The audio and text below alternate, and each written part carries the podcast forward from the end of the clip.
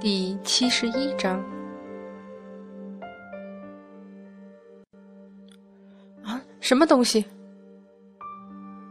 还记得我上次与你说，路亚道君住在炼妖湖里的事儿吗？嗯，记得，说是他原先是在东海，几千年来没有在三界出现过，这次忽然露面，是因为玉鼎真人故意毁了水晶宫。沉香忽然想到什么，惊疑不定的问：“玉鼎真人，难道他们阐教与红军老祖关系真的那么不和？玉帝想用红军老祖对付阐教，玉鼎真人又找路亚道君来对付红军老祖？”太白金星摇头叹息：“唉，这就不知道了。”红军老祖似乎和他三个徒弟关系都不好，老君也是。这几千年来，我从未听老君提起过他师傅，想必只怕的确如此。沉香头晕脑胀的甩甩头，嘀咕着：“这都怎么回事儿？”转而问道：“那路亚道君到底要什么东西？”太白金星看看四周，低声道：“伏羲神王为了提防红军老祖，把七宝瑞云旗留给天庭；红军老祖为了提防路亚道君，在千年之前也暗中做了手脚。听路亚道君说，似乎是封神之战时，说动女娲娘娘，给山河设计图上下了封印，逼迫路亚道君不能离开炼妖湖一步。”金星，你上次说山河设计图是炼妖湖的塞子，所以路亚道君这回虽然侥幸脱离炼妖湖而出，但是说什么也不愿再让人拿这逼迫他，非要我们找回山河设计图不可。可是沉香还是一头雾水，那昆仑神镜在路亚道君自己手里呀。别说山河设计图，就是伏羲神王，他也能找到吧？用得着这么多此一举吗？太白金星这回很是艰难地擦了把汗，用小的不能再小的声音道：“问题就在这山河设计图，在路亚道君也惹不得的人手上。三界之中还有路亚道君惹不得的人，该不会是红军老祖吧？”太白金星摇头叹息：“如果是红军老祖还好些，路亚道君说他直接去抢就是。问题是，偏偏就是……哎，反正路亚道君说他自己没脸上门去要山河设计图。为什么？因为，因为路亚道君偷了人家的昆仑神镜啊！你你说的该不会是阐教吧？”太白金星愁眉苦脸道：“那你说还有谁？怎么偏偏就在阐教手里呢？”太白金星抬眼，好心提醒道：“现在三界的法宝有一大半是出自阐教的，在剩下的这一小半里，还有大部分被昆仑十二仙带回玉虚宫去了。沉香，你年纪轻，不知道。”当初阐教元始天尊一句命令，比玉皇大帝还管用的多。既然阐教与红军老祖不对路，他们应该帮路亚道君才是啊。沉香也不笨，直接就问道：“他们都默许昆仑神镜丢失一事，路亚道君为什么还不愿上门去？”沉香，老道说了，你年纪还轻。不知道阐教那些上仙的脾气，他们听不进去任何劝告，也不会给任何人面子。从前伏羲神王和女娲娘娘在还好，现在摇头不语。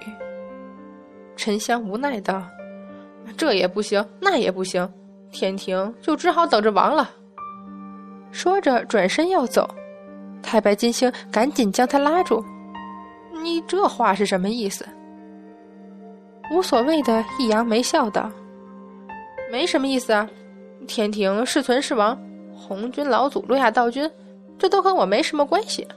我现在想着怎么找回小玉，怎么给爹治病呢。”哎，太白金星再喊，确实追不上沉香了。这孩子，忍不住摇头思索，怎么就看不清楚状况呢？忽然想起路亚道君那似笑非笑的表情，忍不住颤了一下。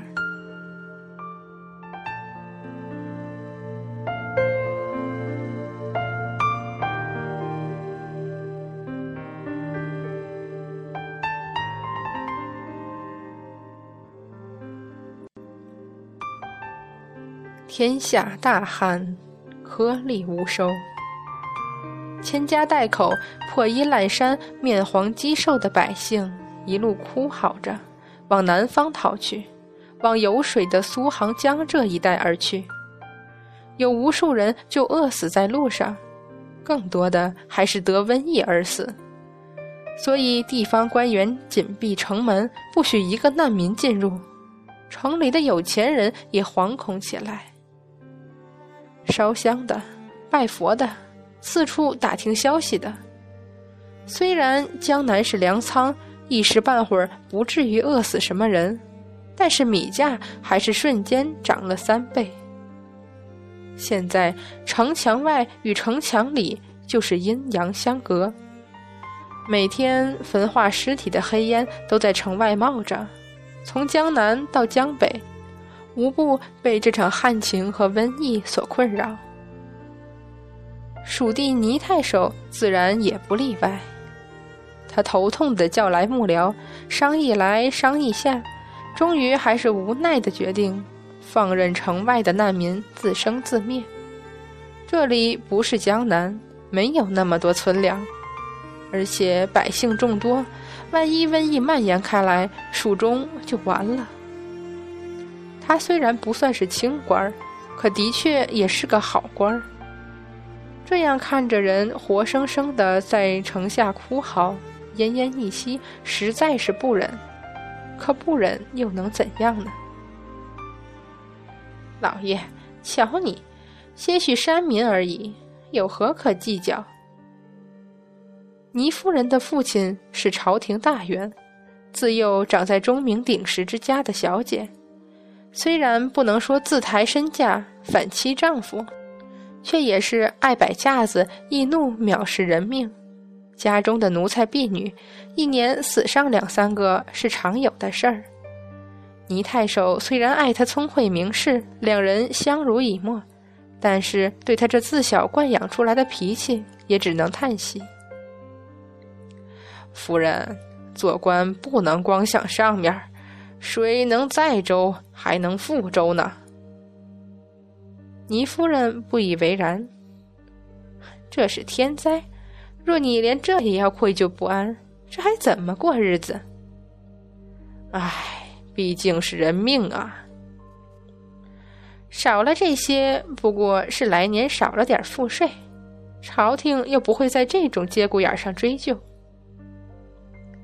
摇头，只能摇头，诚然，夫人说的没错。只是他终究不习惯这种漠视的态度。我不是听说有个地方没闹瘟疫也没干旱吗？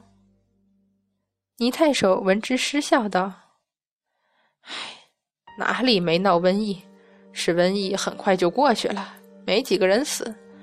至于干旱，那里前两个月刚刚闹水患，险些把显圣真君的庙都淹了。”就算这一个月来没下雨，那里的洪水也只是刚刚退去，再闹旱情不就怪了？倪夫人听着若有所思。说起显圣真君的庙，我也去拜过。这几月听那些没见过世面的渔妇说，灌江口的岛柱一向是最灵验的。行了，你怎么也效仿那些胡吹一通的家伙？前几个月非说什么真君显灵，真是玩鱼之至。倪太守摇头：“你且回后院看看女儿，再拿些冰放她房里。天气太热，怕她受不住，让我一个人在书房待会儿。”倪夫人应了，出门时又想起什么：“哎，秦大夫刚刚也走了，说他实在无能为力。”说着也很惋惜道：“哎，君明那样出色的年轻人，偏偏这眼睛……不说还好，一说倪太守更是头痛，挥手示意已经知道，靠在太师椅上闭上眼。没一会儿，果然听见那优雅清冷的琴音自后院传来，忍不住又是一声叹息。而此刻，那弹琴的手。却有些不正常的微颤。帝君，山河社稷图，好似离我们越来越近了。帝君，抬手制止急切要说什么的白泽，倪君明微微侧身，好似在倾听什么，半晌之后才道。灌江口那里可是梅山兄弟在去除瘟疫。是，那兄弟几个实在是不成事，一个疫病也搅得他们焦头烂额。啊，不过帝君，前些日子那些扰乱凡间的，嗯，已经上了天庭去。那些天兵天将虽然拦不住他们，却只怕，嗯，只怕，只怕。他们终究不能从红军老祖手下活命，是吗？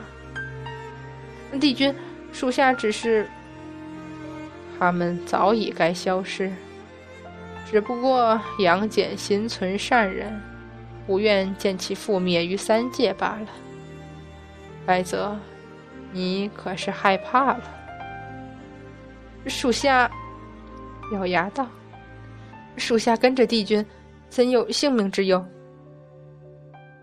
东华帝君冷冷笑了，谁也不能明了这位昔日地位显赫的神仙为何会带着这种沉静到绝望的死气。只有在提及到山河设计图时，他才微微有所动容，其余时候都如一潭死水，无波无澜。风印松弛，祸乱人间。恰好在此时出现的山河设计图，白泽，你知道这说明什么吗？嗯，属下愚昧。琴弦一顿，苍白手指似乎留恋般微微一拂。你且去青霞洞天吧，天庭的人很快就要到此来了。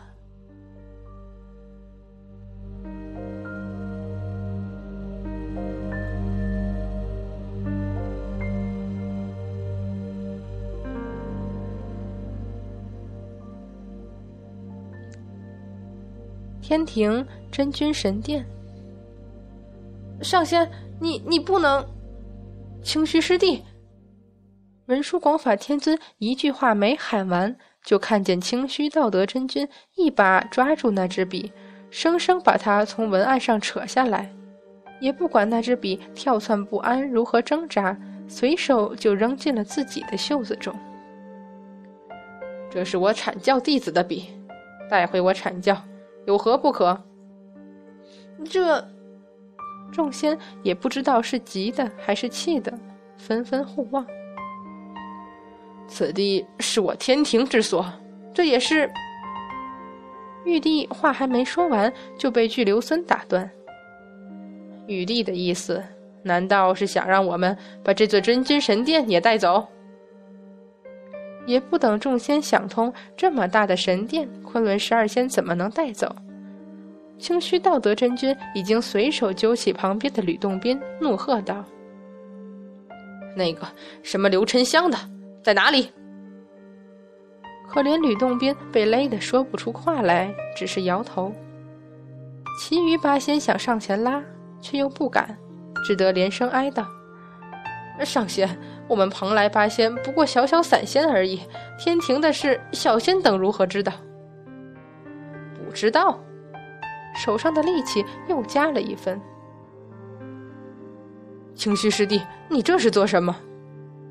文殊广法天尊急了，连忙小声道：“杨戬在通天师叔那儿，现在赶回去还来得及。这些天庭神仙什么的，由得他们去好了。红军老祖还在瑶池没走，就这么回昆仑。师兄能忍，我我可……你得为师尊想想。”文殊广法天尊厉声道：“可是……”这边窃窃私语，那边众仙却没听见，知道是一介小小散仙阐教才不会当回事儿，就是死了，可也没处能说理去。何仙姑一急，连声道：“他在华山，他母亲是华山三圣母，他一定在华山。”你，嫦娥气得说不出话来，而何仙姑根本连看都没看他一眼。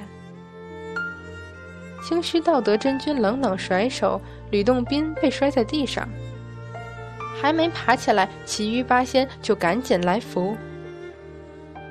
走，没人敢拦，也没人愿拦，只好眼睁睁的看着这帮惹不起的上仙离开。陛下息怒，这事儿也算是有个了结。水德星君的话使嫦娥和百花仙子骤然色变。说来也是他刘沉香胡作非为，可天庭惹来这场祸事儿，不如装聋作哑，任由他阐教去折腾好了。玉帝也居然点头，且就由此吧。陛下，玉帝打断嫦娥的话，淡漠道。事已至此，广寒仙子就不必多言了。但是，众卿家且回瑶池，天庭。玉帝深深望了眼满地文书的大殿，不能再无司法天神。朕与各位卿家得好好商一下，由谁来整理新天条？众仙顿时悄然色变。心里暗自盘算着，等会儿要如何推脱。